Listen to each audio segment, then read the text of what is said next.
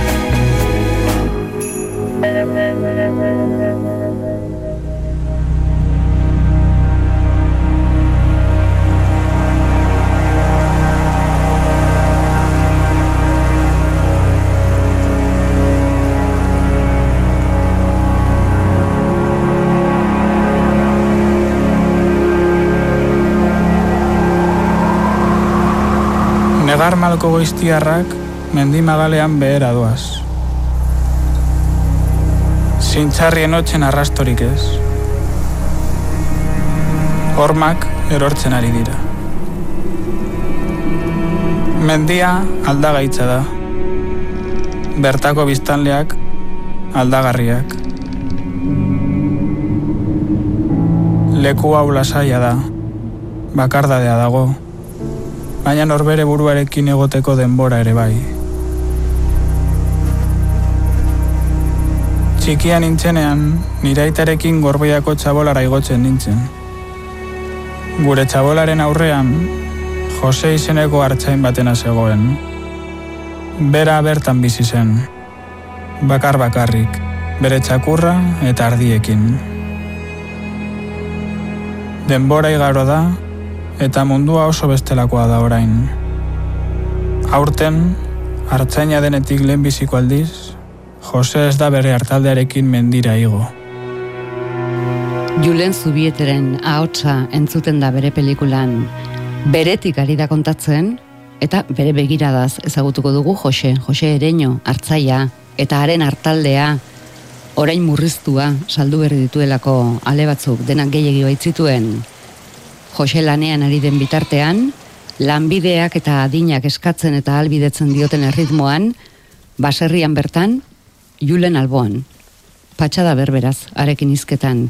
Izketan baino arenak entzuten, laguntza behar badu laguntzen. Kamerak ere bat ere presarik.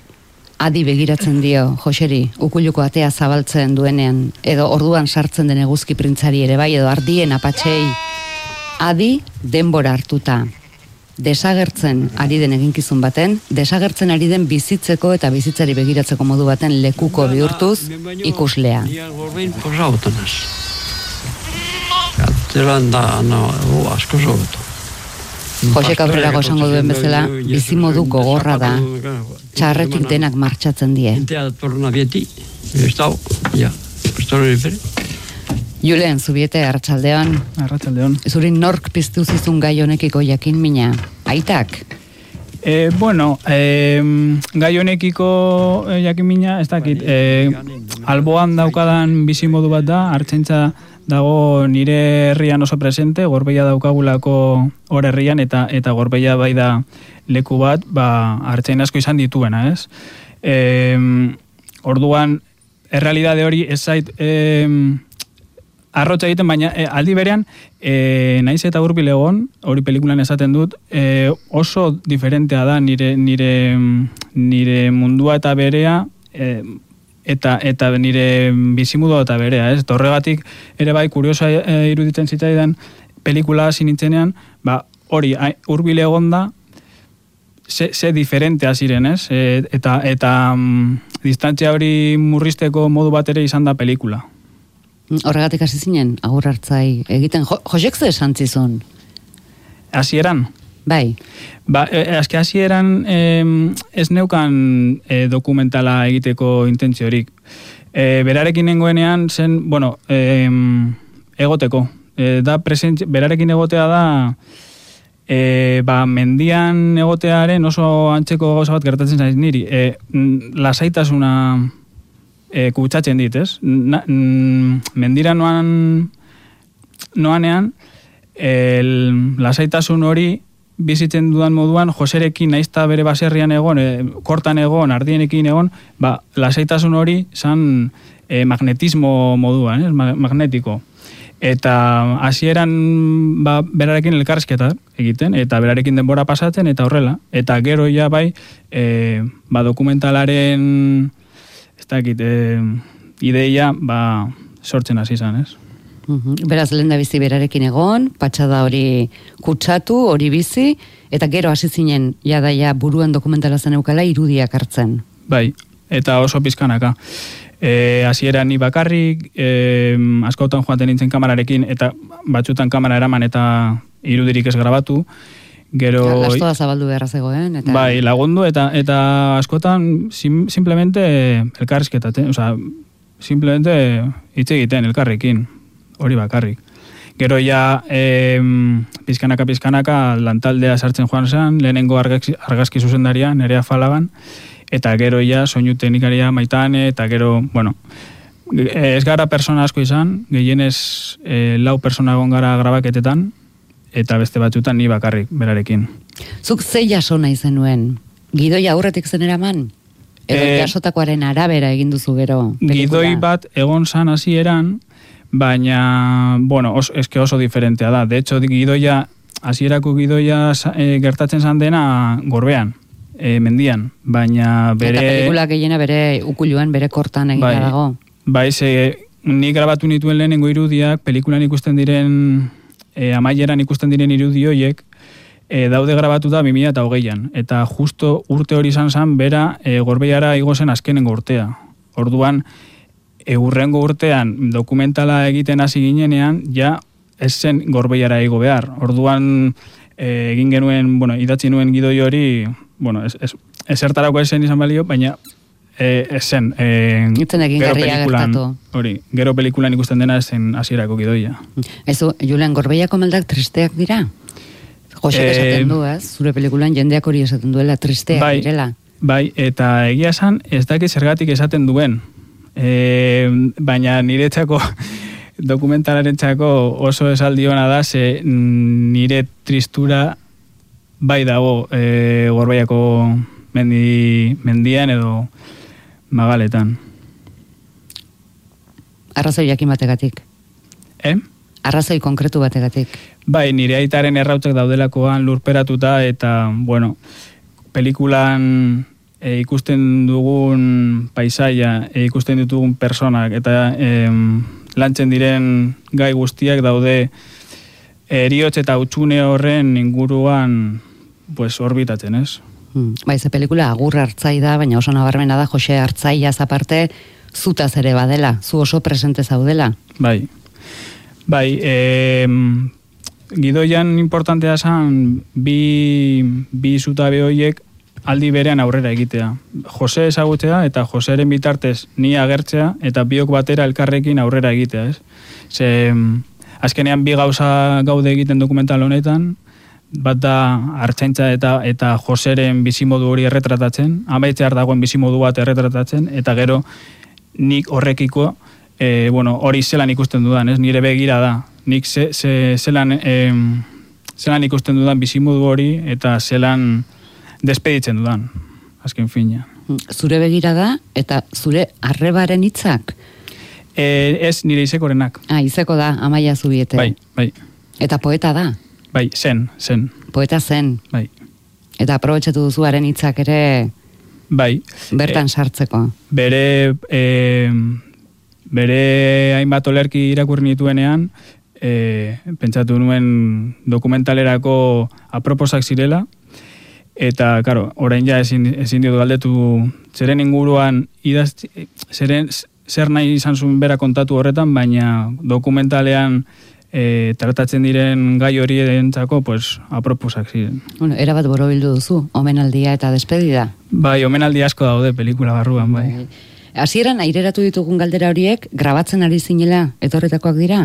Alegaz, mm, lan horretan ari zinela, eta joserekin izketan, eta ba, konstientzia horrekin zertarako balio du, ez, pelikula bat egiteak? Nik argi neukan hasieratik e, pelikula bera e, fizikoki agertu behar zela edo, edo ageri egon ba, egon behar zan pelikula e, pelikula bat egiten ari ginela, ez? Ze, ez nuen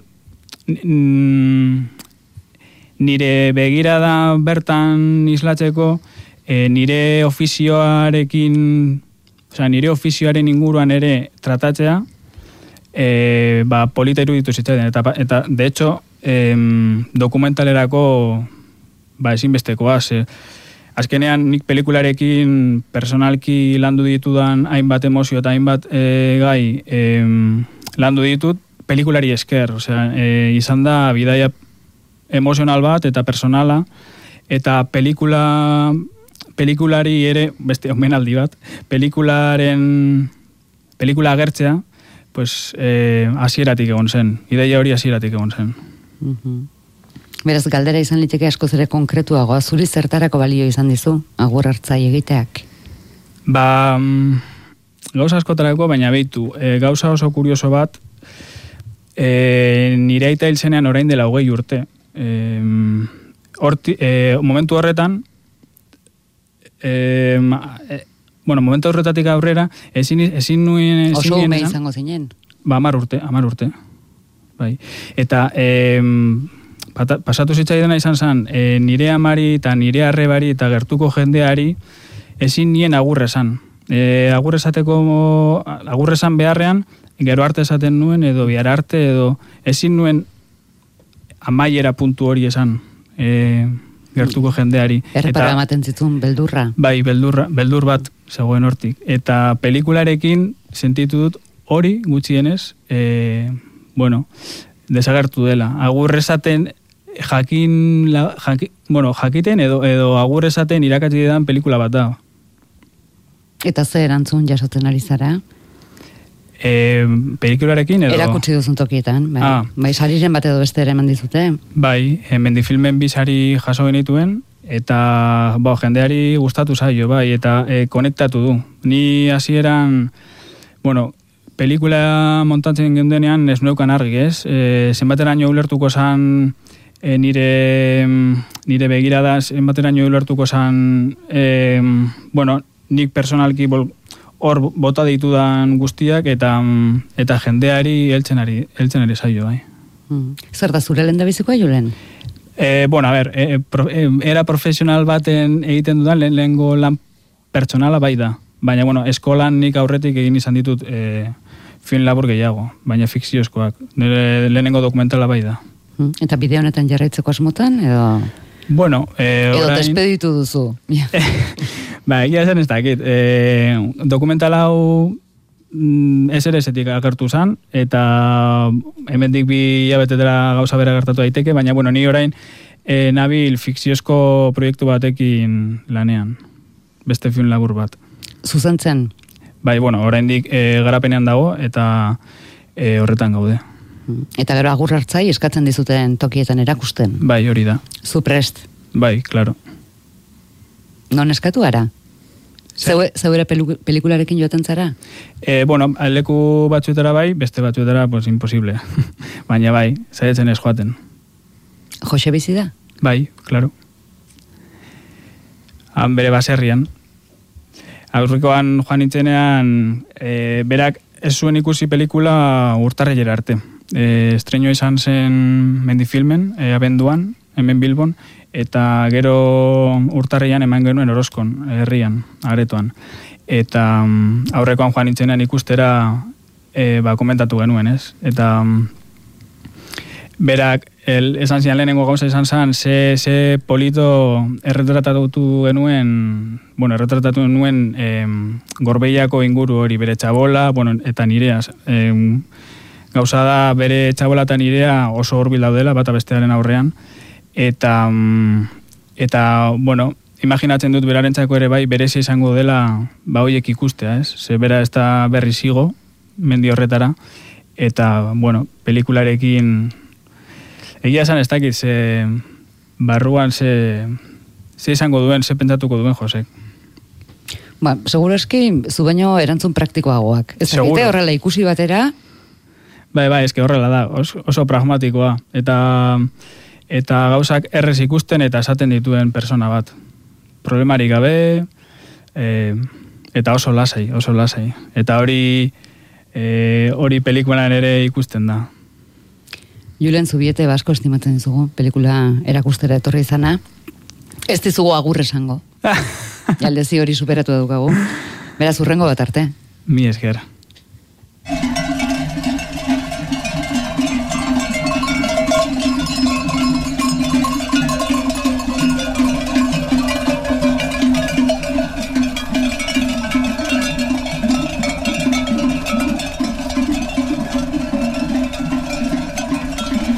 Alaskaragoaz, negua, negumina, elurra, zu, ni eta zu, iraganeko biok, oroitzapenak, memoria, ausentziaren presentzia, zauriak, orbainak, ume edo aurrak, jaio ez direnak, utsuneak, sabela, desirak, beste baten oeak, beste bat norberarenean, abandonua, dolua, animalia basa, uda neguari kontraiarria, eta poesiaz eta idazteari buruzko gogoetak. Haue guztiek hartu dute ostatu, Alaskan, Castillo Suarezek antxe, poesia aterpe eman da. Castillo Suarez, arratsaldeon. Arratsaldean bai. Alaska hotela zer dago zure iraganeko paisaian? Bai, e, gure itarekin joaten ginean. Egia da, ni altxasukoa naizela, baino enintzen herrian bizi, kaskoan bizi, gu bizi ginen autobiaren beste, beste aldean, ez? Ai, Alaska hoteletik gertu. Eta bizikletan joan gintezken. Taberna, bueno, hotela eta taberna zen aitarekin joaten ginen, bai. Izena izenburura ekarri duzu eta iragana poema askotara. Mhm. Mhm. Nik beti idazten dut iraganari buruz, eh? Eta beti esaten dut poema liburuetan lau gai daude, lau gai daudela edo edo hiru, ez? Baino bai, nik beti idazten dut memoriari buruz, iraganari buruz, hori da nere ez dakit obsesioetako bat edo ez dakit nola esan. Honetan abandonua zere bai. Baita ere. Batean baino gehiagotan. Bai, ze askotan e, gurekin nahiko genituzkenak ez daude gurekin.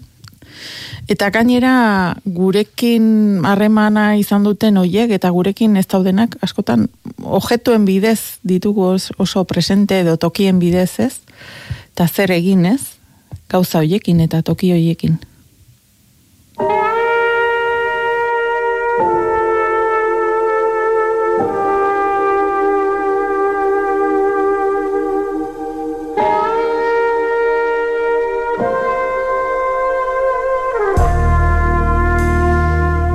Nik badakit arrosez, baina gehiago dakit negu kolorez.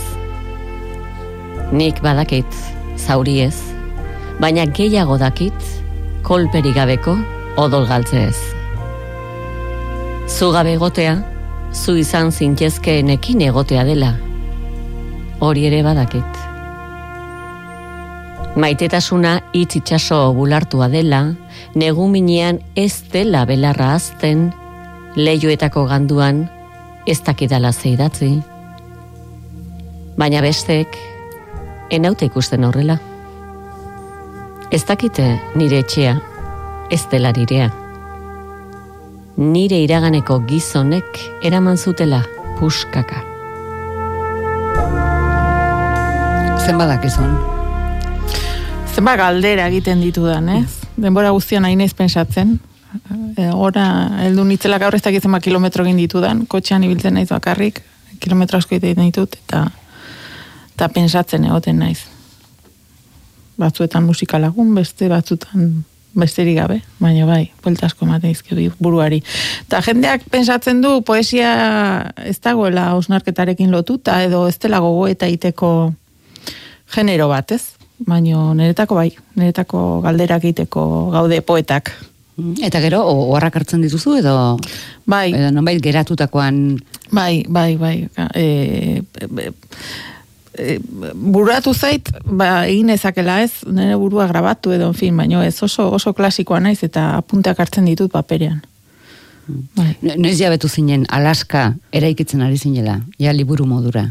Bueno, e, bi, bi gauza pasatu ziren.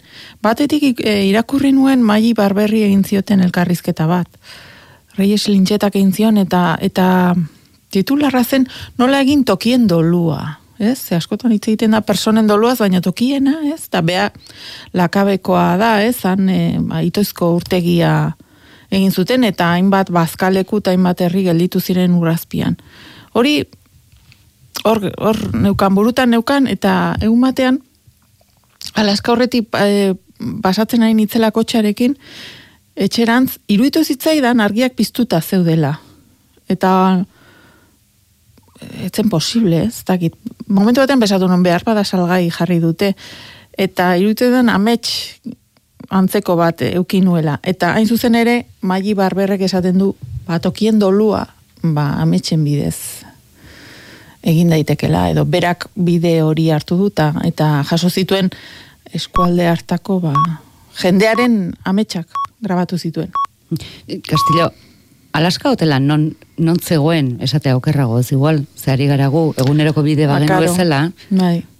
Karo, karai batean nazional bata pasatzen zen altsasu erditik eta eta han e, eta gero ba etxegarate bidean ba hotel hotel asko zeuden ez Alaska bakarrik Eulaiar, Lekuona, Buenos Aires, e, Aizkorri, ez? Hotel pila bat zeuden pasako toki bat da, ba, pasako toki bat zen eta jende asko geratzen zenan. Baina Alaska zen deigarriena, ez? Ar, e, ba, arbelezko ba, zera, e, puskak zeuzkalako eta igerilekoa zeukan, elegantena ura zen, ez? Eta guretako zen Las Vegas txiki bat bezala. Gertatzen dena da, e, nazional bataren ba, ibilbide aldatu intzutela, eta nik uste aiturak ere aldatu direla, ez? Jendea gero eta gutxiago gelditzen da errepide bazterreko toki hoietan, eta kamioilariek e, askotan ba, kamioian bertan bazkaltzen dute, eta, en fin, eta desagertu den mundu bada hori. Alaska kokatuta, barrendik dator autobiografia.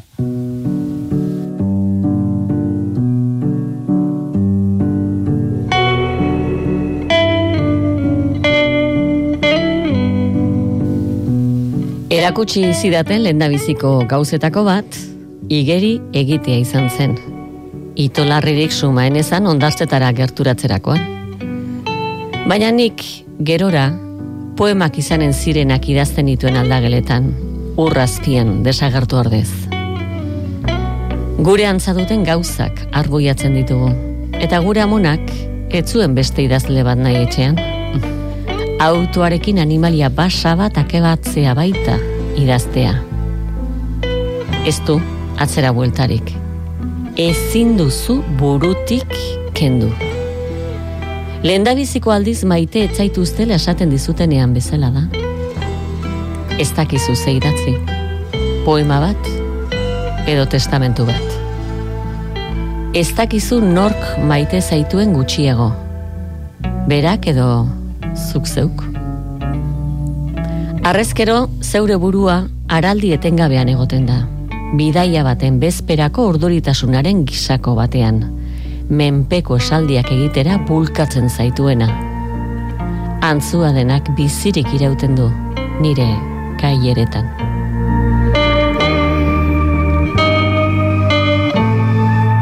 Autoarekin animalia basa bat akabatzea da? Idaztea?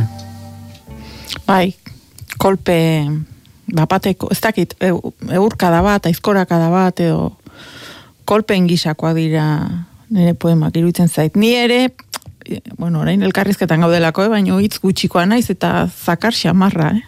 Bai. eta iruditzen zait e, hori sumatzen dela nire idatzietan. Pues, eta imeliak zer esanik ez. Lehor? Bai. Poesia Eskerrak zuen gutxirekin. telefono zaritzen zareten, oraindik. Bueno, eh, poesia, poesia liburu batekin etorri zara Kastillo, baina liburuaren ataria sarrerakoa hitz lau ez dator. Bai, ez dakit, iruditzen zaidan beharrezkoa zela azalpen bat. E, nolait, koka, ka, normalean nik ez dut toki zehatzei buruz idazten. Eta kasu honetan toki zehatz bati buruz ari nintzen ez iruditzen zaidan azalduin behar nuela zer, zertaz ari nintzen idazten. Eta basarrera hortan, ba, amets bat e, karri dut hitzetara, ez? Neska bat ari da bere puskak biltzen, e, etxea uzten ari da, eta pentsatzen ari da zer eginez, bere lagun izandako hoiekin eta eta dauzkan objektu hoiekin guztiekin.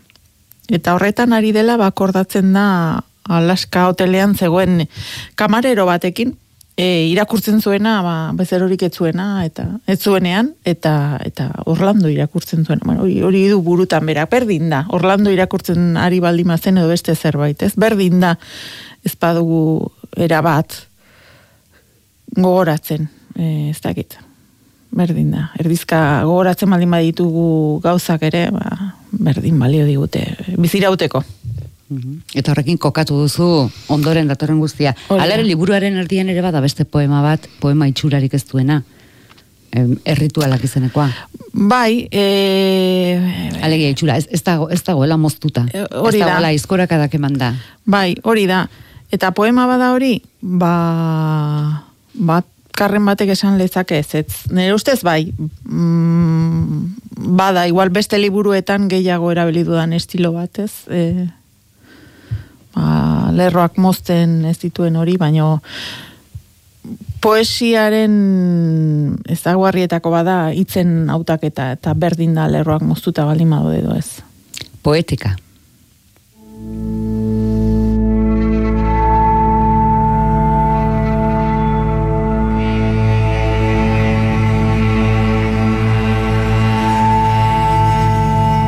Ebaki ondo batek, ebakia gogoraraztea beste helbururik ez du. Ez dira ez ederrak, ez baliagarriak. Poemenantz handia dute beraz. Gauza bera direla esan liteke. Alegia ez eder, eta ez baliagarri. Eske daude, eta horretara emana gaude. Ez, ba, zerbaitetarako balio du poesiak, mundu aldatzeko balio du poesiak. Bueno, betiko galdera dira, eh, eta Bueno, ebakietatik infekzioak sor litezke. bai, bai, hortan ez zuten satu egia zen. Bai, Eta betadinerekin nahiko erraz eh, zeratzen dira. bai. Jaitzi gabe utzi. Etzen hori asmoa, lehen lehor eta gainera. bueno, Alaskan, em, txantxaz aparte, zauri asko dago, eta orbain asko, eta min asko, eta, eta oinaze asko. Bai, baino, ez dakit, e, bai, hala da, egia da, baino, enuke esango liburu eskor bat denik edo pesimista denik edo ondoratzeko moduko liburu bat denik. Nik uste dut, e, denok bizi izan ditugula triskantzak, ondamendiak, abandonoak, ez? Baino, baino badaukagu, ez? Gure barrenean bulkada bat. e, aurrera jarraitzeko, idazteko, sortzeko, en fin, bakoitza bere, bere tokitik, eta ni horren alde egongo naiz beti. Doluaren aroak.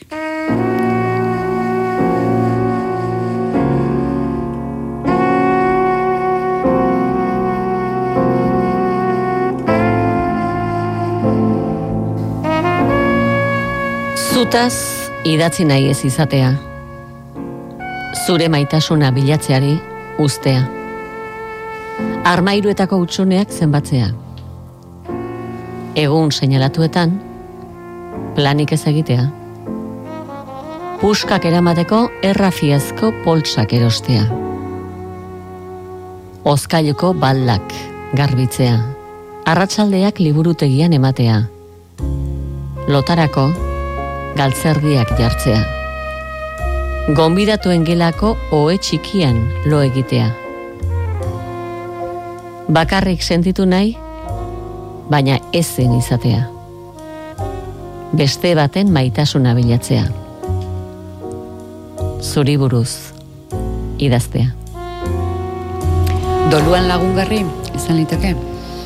Bueno, nik e, beti esaten dut, ba- e, ez dakit dolua den edo batzutan errenka ibiltzen garela eta guk bakarrik sumatzen dugula erren hori ez.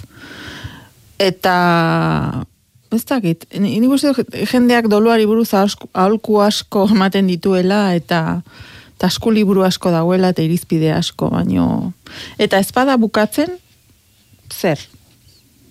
Eta erren horrekin bizi behar baldin badugu betiko, ba horrekin biziko gara, eta ez da arduratzen nauen gai bat edo iruditzen zait bizi gaitezkela eta gainera kondenatuta gaudela bizitzera, ba falta zaizkigun gauza, toki eta jende askori gabe.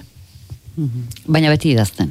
Bai, Bueno, batez ere zu, ze zuretzat erraz, ba, erraza ez dakit, baina idatzi duzu hildako uso bat izenekoan adibidez. Idazten duzu orduan, idatzitakoak lagundi ezazun bizitzen, idaztea beti izan baita sareak biltzea, baino errazagoa. bai. Idaztea bada gauza asko baino errazagoa e, nolaiteko askatasunez idazten dugulako. Beti dago gure galbaea, beti dago gure oskola, beti dago gure azal hori ez. Iragazke moduko badaukagu ez, gugaren aldetik, baino baino sistema, sortzeko sistemari merkena da eta eta askena, ez? Castillo Suarezekin Alaskako poemak irakurtzen ari gara.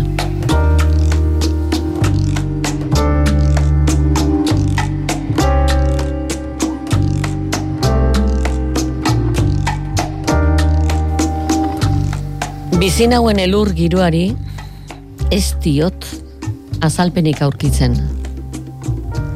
Behar bada izanen da, min ematen didatelako udako oroitzapenek, uharriek, itxasarteek, abuztuak, ez zerrasmatzen ez dakiten aurrek, hitz zehatzekin abandonatzen zaituzten bikotekideek, muxuei erantzuten ez dieten amoranteek, ospitaleek, epari nazistadek.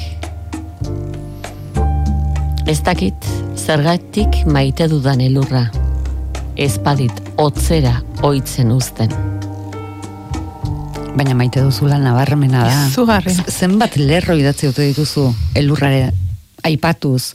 Bueno, honetan bertan zapaldu gabeko elurra, elurretan urratsak egitea da bizitzea, egunen batean elur artifiziala botako du, oinutsik elurretan, batzuetan elurra ondartzaraino iristen da, elurra elurraren gainean eta zuritasuna irensten hasten naiz nire izena ondarretan aurkitzeko, hemen da elur minez bizi den emakumea, beti izan duzu lotura hori elurrarekin. Bai, Ez dakit, e, elurrak estaltzen ditu azalekoa diren gauza asko, eta iruditzen zait elurraren bidez gauza importanteak ikus ditzakegula argiago.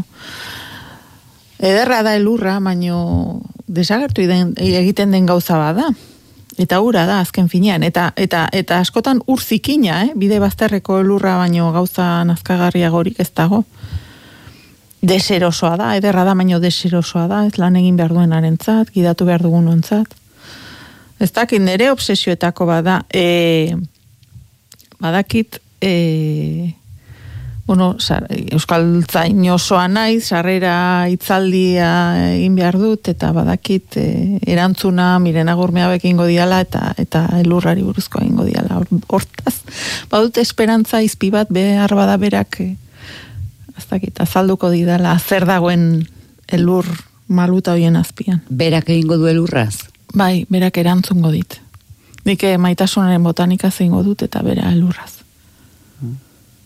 Baina zuzara hemen elurrarekin. Ah, berak egingo du bere ez irakurketa. hori da, nire testuak eh, irakurtzen nahi da, eta, eta elurrari buruz eh, nik nire aipamenetatik aterako du edo ez dakit. Ez dut osongi, ez dut, ez diot galdetu zertan ari den, baina badakite elurra zeingo duela.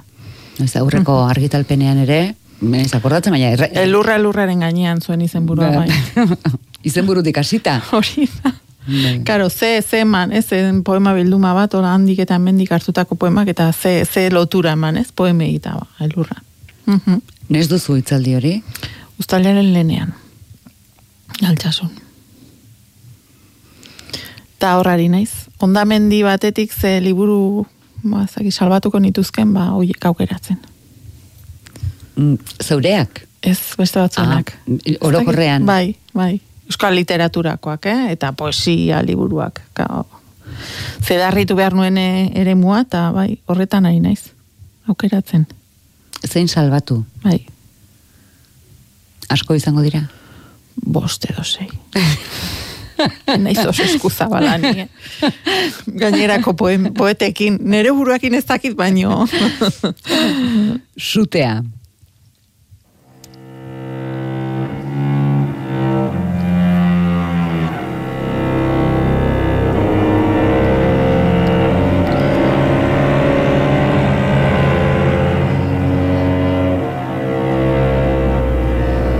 Eukaliptoen sute bati neurria hartzea bezain zaila da, maite duguna ulertzea edo doli gabeko zauria sendatzea.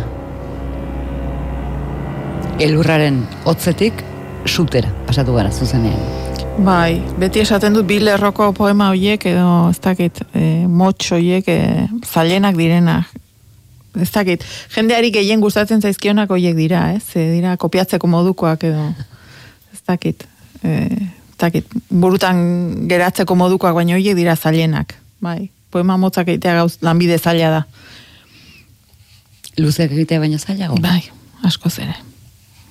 Eta hori nien naizela arnaz luzekoa, eh? Nere poemak ez dira, ez dira sobera luzeak ez. Orokorrean lan hau egiterakoan Castillo mm, non topatu duzu, non, non topatu duzu zailtasuna? Nik uste dut e, poema liburu batek daukan gauzarik zailena da, hain zuzen ere poema liburua izan dadin. Poema sorta asko argitaratzen dira, nik ere argitaratu ditut poema sortak, baino poemen arteko aria, hor uste dut berroita malau poema daudela. Egon dadin lotura moduko bat, edo atmosfera bat, edo giro bat, edo sumatu dadila ez, ba, ba poema hori bilduma horri dagokiola hori da zailena. Eta gero e, iruditzen zait poema liburu hau dela irauteraren bonustrak bat irautera izan zen nire aurreko poema liburua, ez? Eta bonustrak hoiek oso arriskutsuak dira, ze ezpadira aurrekoa baino beak zer egin? Argitaratu, nik liburu asko argitaratu ditut, eh? Eta zen necesidade argitaratzeko beste liburu bat. Ez? Ezpada zerbait berria esan behar duzula, edo bestera batera, edo nik gisa hortako zalantza ditut orain. Galdera, Gaiztoa, esan. ez, gaiztu ez, zen ez da, ez. Ez, Ja, zen necesidade, ez da. Ez dakit. Nik beti esaten dut, hobea egiten nautela poemek, edo idazketak, edo idazketaren bidez ezagutu ditudan nere pareko persona horiek, eta orain lagunak direnak. Bada, e, ba persona, ez dakit, beti oso adi dagoena, e, observatzailea naiz, mm, behar bada horregatik ez duten beste hitz egiten, edo ez dakit, begira egoten naiz, adi egoten naiz. Ez dakit, bada, ez dakit, e, inguruko hori manirera kartzeko modu bat, e, Hala ere pentsatu nahi dugu Kastillo Alaska hasieratik amaierara jada antolatu, sailkatu eta irakurri zenuenean pasatu zitzaizula burutik irautera baino hobea da. ez. Ah, pozin eo- nengoen irauterarekin, e, elkarreko konbentzitu nindutela ateratzeko. Iruditzen zitzaidan irautera egin nuenean e, ez nula oberik idatziko. Baina material, man- man- manuen material izugarria. Eta konturatu naiz desberdina dela, eh? Ze bonus tracka desberdina da. Asko zirudi bortitzagoa daude. Iruditzen zait askoz atseginagoa zen irautera. Hitz hori ez da zait asko gustatzen, baino bai, leunagoa edo en fin. Nino bai, bai, e, hor o, editoriak hortako daude, hemen bakoitzak bere lana dauka, eta editoriak esan behar dizu liburu bat balekoa den edo ez. Eta, eta, ba, Xabier Mendigureni esker, eta Juan Mari Larrateri esker dago liburua kalean. Irakurri duzu berriro? Ez. Ez.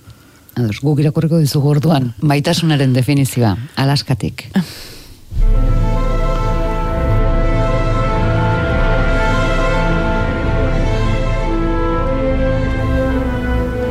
Norbere memoriak bestenarekin bat egiten duen lekua da maitasuna.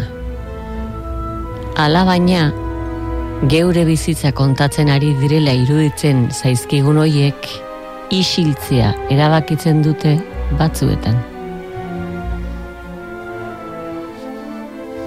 Hau da bialdiz irakurri beharreko horitakoa, ez? Funtzean, nik beti esaten dut harremanak oso atmosferikoak direla. Hau da, ezin ditugula aurrekusi, ezin dugula jakin nor egongo den nurekin, zergatik, noiz arte egongo diren gurekin, noiz arte egongoaren gu beste batzuekin. Eta eta zaila dela harremanak ez dakit, ordenatzea, arautzea, eh, en fin. Eta misterio badirela. Ba, definitzen hasita ere, maitasunaren definizio topatu nahi izatea, ez da eginkizun makala. Bai, baino bada ez, e, nire betiko gaira bueltatuz, ez oroimena eta askotan zerk e, lotzen gaitu, ez? Ba, ba, partekatzen ditugun, ba, ez dakit, une hoiek diren, edo, en fin, bai, uneak, hitzak, e, ez dakit, elkarrizketak. Z- Zeure memorian, poema liburu ontakoetatik, zer geratuko da? Zer geratuko da?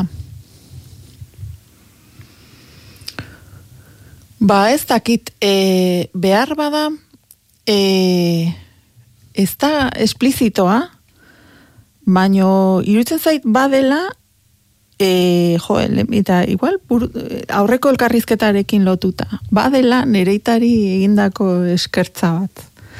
Ze berak eramaten ninduen nara, berari eskerra hasi nintzen irakurtzen, berak ema, ekartzen zizkian liburuak, berak ba, erakutsi zian liburuak estimatzen, eta ez dakit, bada keinu bat, ez? Bera, bera joaten da, laro gita urte ditu, eta ba, alde horretara oinez e, egunero, paseo bat ematera, eta ez dakit. Bai, bada horitzapen bat berarekin, ba, ez dakit, akordatzeko modu bat, bai. Esan aldiozu. Ez, baina bueno, bera badaki, gizon azkarra da. Hitz gutxikoa. Neri pasatzen nahi zaidana da. Nere itaren gero eta antza handiagoa daukadala, eta bai. Eta Lenguan- esan gabe ulertzen dituzula gauzak. Lenguan, ez dakit norbait esaten nahi nitzaion nolakoa zen nire ita, eta Xabier Mendigurenek esan zuen, bueno, Castillo, zure ita da, esan bezala, zu bezalakoa, edo zu ura bezalakoa, ez. Mm, Baina zukitzak aukeratu dituzu. Bai, Justo. bueno, berak oso ongi idazten du, ez du literatura idazten, baina bai, oso, eta oso ironikoa da. Ikaraz emankorri zenekoan, mm, diozu, galdutako maiteak ez dira inoiz desagertzen. Bai, lehen, lehen aipatzen dizuan e- erren horrekin bizitzearena, niretzat ez da, ez da traumatikoa. Ez. ez. ez dakit, ba, ez da, pos, pos, gauza batzuk ez dira guk nahiko genuken bezala ateratzen, eta eta jazta, Eta listo. bai.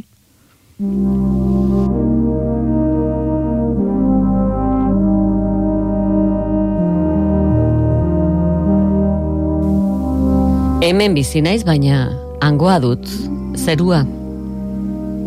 Maite dudanaz, enaiz jabetzen erabat, eta areago maitatzen dut horregatik. Igerilekuko kaleetatik gameto korapilo bat garraiatzen dut isilik. Mutu dagoenak beti eskatzen duelako isiltasuna. Gauza soilei ez diet erreparatzen min ematen didaten arte, iraungitzen diren arte.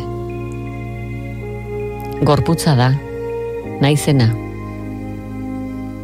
Sabelaldia da, izanen enaizena. Ezin izanen zara iragazi eta ezin izanen nauzu babestu. Beste bizimodu batzuk elikatzeko etorri naiz, hoien parte izan gabe. Nirekin lo egiten duzu. Nire gorputzean egonaldia egin nahiko zenuke. Nire baitara sartzen uzten ez dizudan arren. Badakizu, ez dudala eginen agintzen didazuna. En naiz inoiz izanen, zure ondorengoen estalpea. Liburuko zu guztiak ez dira zu bera.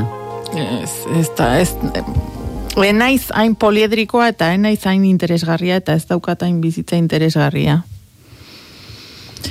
Hombre, ni naiz lehen gaia, ni naiz iragazkia, nik hautatzen ditut hitzak, baino, baino, pff, nik, nik autofikziorik ez dut idazten, ez. Ez, ke ba. Orduan zer da fikzioa? Bai, bai. Ba, batzutan egiten da, ez? Narrazioa e, versus poesia, ez? Bata fikzioa da, bestea, ez dakit, norberaren sentimenduen, ba, ez dakit, idazketa, eta be, nik ez dut hortan sinisten, eta ez du sinisten e, poesiaren balio terapeutikoan. Ez. Ez, ez, ez. Oso, bakardaderi buruzko liburuak idazten ditut, egia da, bakarrik askotan egoten naizela, baina, bueno, oso bizitza soziala daukadala eta oso maitatua sentitzen naizela. Bai, Baina liburuan badira ume bakartiak. bai.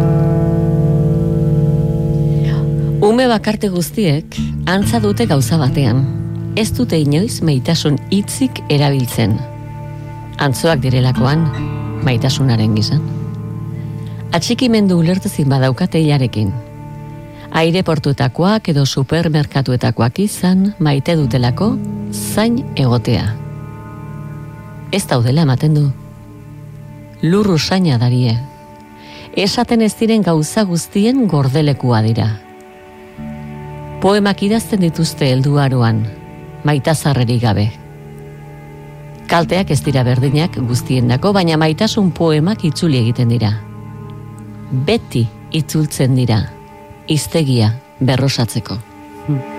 Guri osatu zaigu iztegia, eh? maitazarre. Bai, bai, zergatik ez, ez? Ez dakit, iztegietan badago hitz hori. Galdetu beharko diet urrengo batzordean, bestea proposatu sartzeko. Hmm.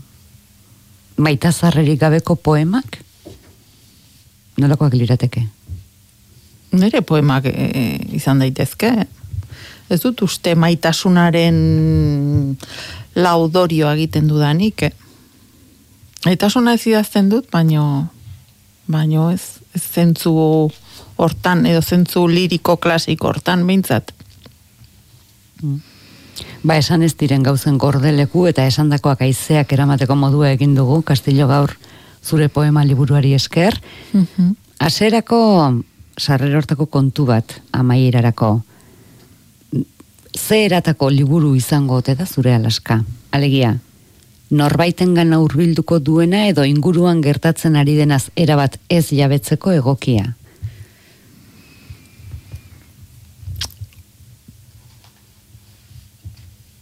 Nik uste biak aldi berean gertatzen direla beti.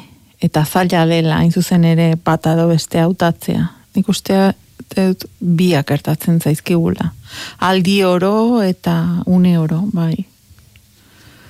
Bai. Azkenean, Urbildu eta urrutiratu, beti gaude, naiz eta etxekoekin izan, edo, edo bikote batekin izan, edo beti ez gaude. Bat, gaineranik batzutan esaten dutez, minbera sumatzeak edo minbera bizitzeak ez gaitu urbiltzen. Justo kontrakoa. Azaleko alaskan hor margotu dizu? Hori elkarreko june izquierdo. Bai, oso polita da. Hmm. Bai, oso ez dakit. Jo, opari bada. Egia esan. Pare bat minutu besterik ez zaizkigu geratzen Kastillo. Estimatuko genizuke esatea nork eskuratzea nahiko zenuken. Ea, noren eskutara iristea nahiko zenuken, Alaska. Eta horrela emango dugu WhatsApp zenbakia, eta jendeari esango diegu, bi minutu luz dauzkala, idazteko eta liburu eskatzeko. Nor, noren gana? Ba, utxune batekin bizi denari, e, Alaska bat daukana bihotzean, ez? E, Alaska bat edo, bueno, gogoko toki bat daukana bere bihotzean, behar bada aspaldi ikusi ez duena baino bere bezitzan importantea da toki hori. 6 sortzi sortzi 666 da gure WhatsApp zenbakia. Utsune batekin bizi baldin bazara edo Alaskaren bat baldin baduzu zure bizitzan, idatzi beste poematxo bat zenbaki horretara minutu minutu pasea daukazu horretarako. Eta zuretzat eh, edo zure etxera bidean jarriko dugu Castillo Suarezek gaur erakutsi digun liburu hau. Castillo Suarez, eskerrik asko bisitagatik. Zuei. Zorte hon. Arregatik, mila esker. Gu ostiral arte gainera ez gara, ez gara agertuko. Lasa, hien minutu gehiago emango dizkizuegu. Marian Beiti alarrangoiti albistea kontatzen ari den bitartean ere, egongo gara zuen mezuen zai. Alare esan dako ostiral arte ez gara agertuko, ez hartu abandonotzat. Futbolak behar ditu, mikrofonok.